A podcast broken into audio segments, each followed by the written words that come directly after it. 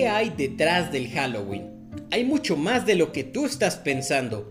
No solamente se trata de pedir dulces, de ir a fiestas, de disfrazarse. Hay más de eso. Y quiero decirte y compartir en estos minutos que el Halloween es una fiesta peligrosa para ti y para los que amas. Tu alma se pone en un riesgo que no tienes ni idea. ¿Y para qué? Correr riesgos innecesarios para ti o para tu familia. Voy a compartir datos históricos de dónde viene el Halloween. Posteriormente te quiero decir algunos puntos científicos por qué se justifica que es una festividad oscura y que no tiene un buen fin y también no tiene una base. Y finalmente compartir contigo esta parte teológica práctica para que tú puedas hacer algo para contrarrestar. Al final de esto te puede sonar una exageración, pero quiero que tomes tu propio criterio después de escuchar estos tres puntos que te acabo de mencionar. Primero, ¿de dónde viene? Hoy en día pensamos que viene de Estados Unidos, pero sabemos que Estados Unidos tiene una influencia muy grande en el mundo. Y dentro de todas las influencias de las ideas y de lo que comparte, nos ha compartido algo que a ellos les llegó de Irlanda, y que es la fiesta de Halloween. Muchos pensamos que el Halloween viene de Estados Unidos donde la gente se disfraza, va a pedir dulces, dulce o truco, visitan casas y no les dan algo de dulce o algo como regalo, pues hacen una travesura a esa casa. Pero es la realidad que está muy alejada de este ejemplo que nos han vendido en las películas, en los libros y en los relatos que nos cuentan los amigos y lo que vemos con familiares, amigos que se encuentran en Estados Unidos. Ellos que están más inmersos desconocen esta parte de dónde viene. Viene de Irlanda. En Irlanda estaban los celtas y ellos después de todo un año de cosecha y de estar trabajando, les llegaba el invierno. Y era un invierno muy crudo donde realmente no se daba nada. Por lo tanto ellos festejaban la entrada del otoño y del invierno con una festividad, el 31 de octubre. Y ellos daban gracias y se ponían a hacer sus fiestas y reunirse para poder compartir y tener presente todo lo que habían cosechado durante ese año. Resulta que surgen los druidas, que son unos sacerdotes que salen de los celtas y ellos afirmaban que tenían esa conexión con los espíritus del bosque. Estos espíritus hacían que, según los druidas, que tuvieran más cosechas que les durara durante todo el invierno y también que ese invierno se acortara. Resulta que en las investigaciones que han estado haciendo, donde se habitaban estos bosques y algunos pantanos, han descubierto momias. Y estas momias han tenido rasgos de tortura.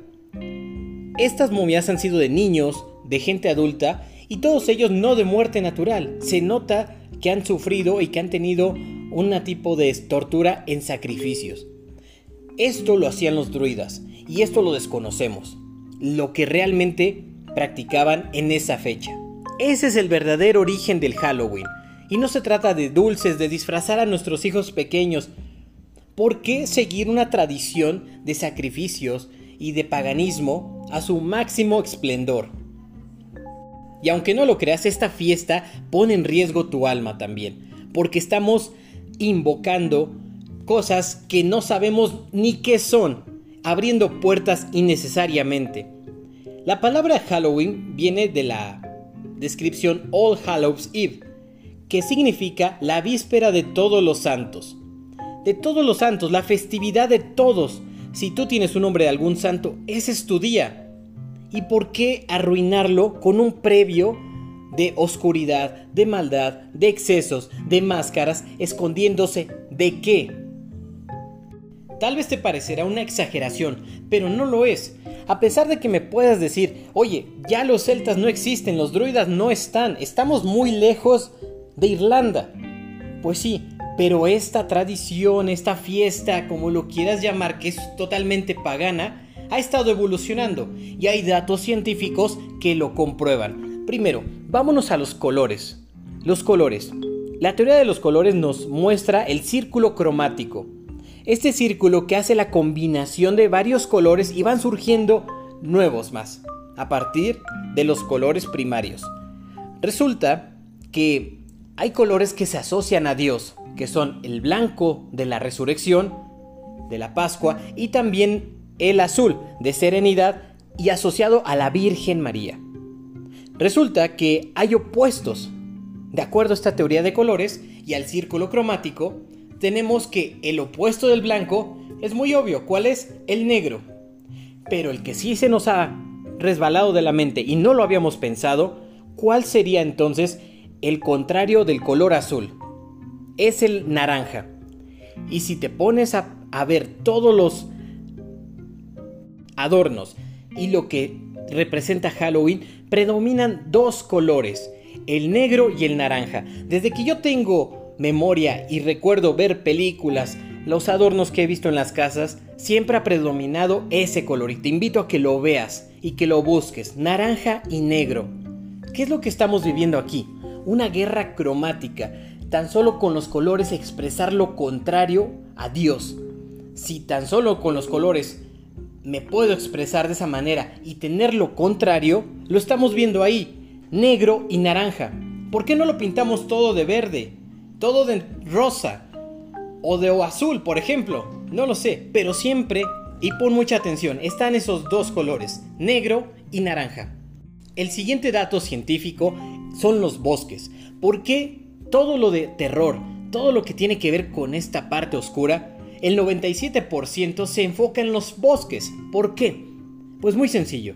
Porque en los bosques, si te remontas y trasládate con tu mente imaginando que estás parado en medio de un bosque en el día, pues vas a ver muchas cosas. Puedes ver naturaleza, escucharás animales como los pájaros, algún animal, algún roedor, lo que sea. Pero ¿qué pasa si ese bosque de repente se hace de noche y estás en medio? Pues posiblemente vas a no vas a saber hacia dónde caminar para poder salir de ese bosque. Y ese es el propósito de los bosques, la desorientación, inhabilitar tu capacidad para orientarte.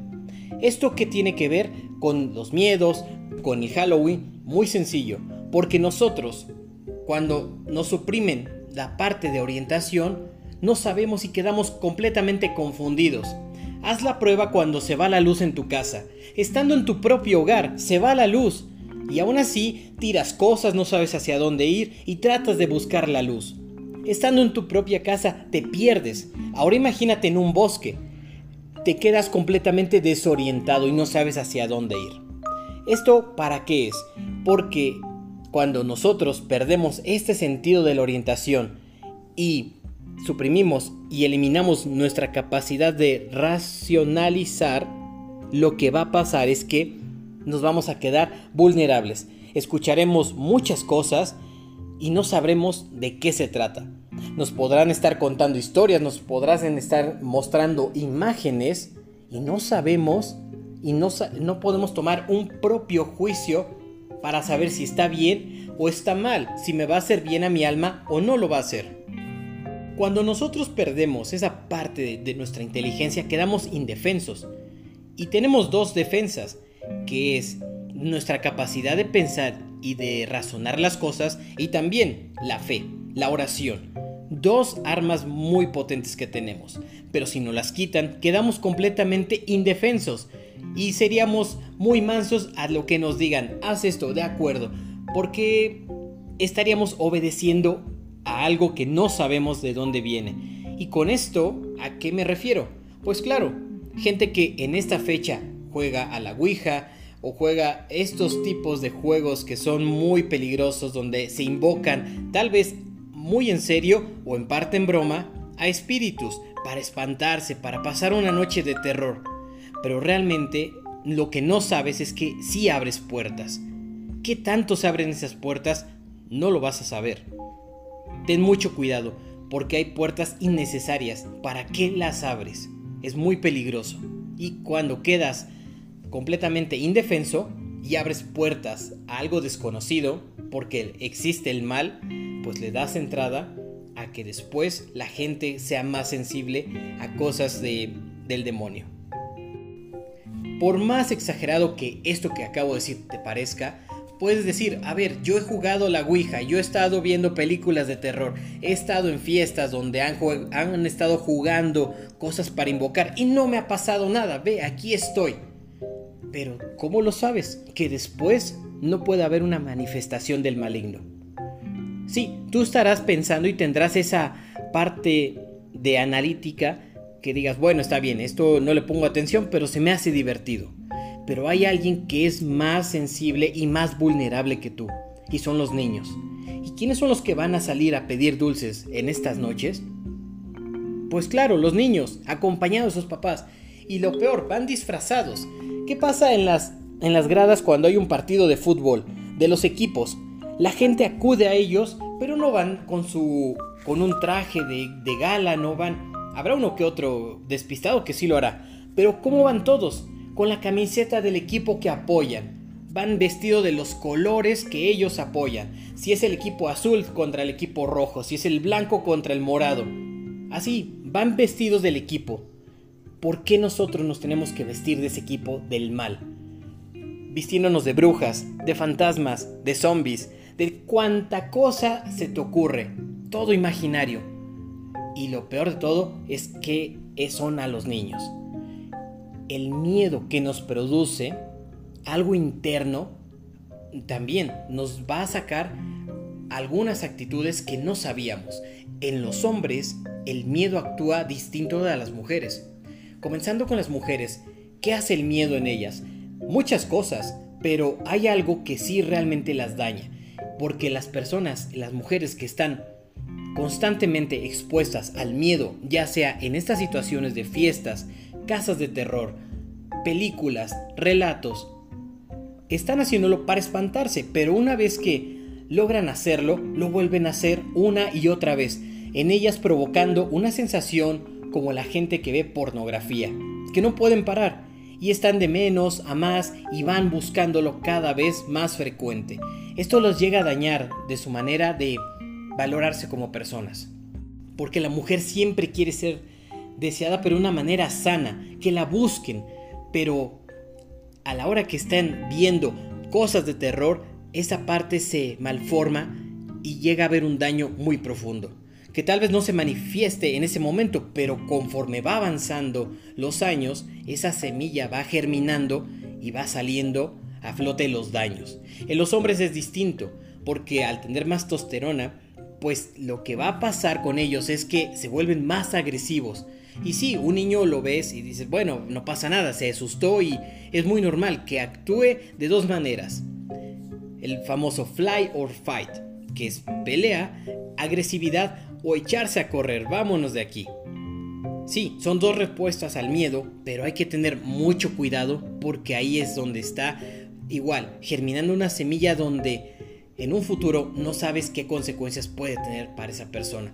Y también caer en la superstición y acentuarla mucho más, porque al estar con miedo, perder ese sentido de orientación, se fomenta mucho esa parte de superstición empezar a decir, bueno, por yo me inclinarme con, con lecturas de tarot, estando que me lean las cartas, que me predizcan, que me digan qué pasa con el futuro. Hay que saber y tener mucho cuidado porque de dónde viene esa semilla, de dónde viene ese deseo, pues por ahí puede ir la respuesta. Ante estas, estas fechas, cuando se acerca el Halloween, cuando es Halloween y el posterior, no sabemos también qué es lo que está pasando con la gente que realmente se dedica a hacer el mal. Mucha gente se dedica, y especialmente los satánicos, a hacer ese día misas negras.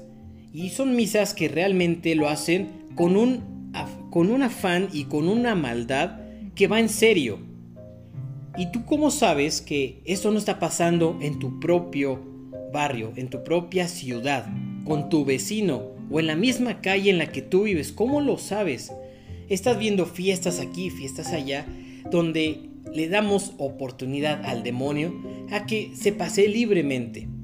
¿Y cómo es esto? Pues sí, engañándonos, disfrazándonos, malformando nuestra imagen y también llegando a excesos innecesarios.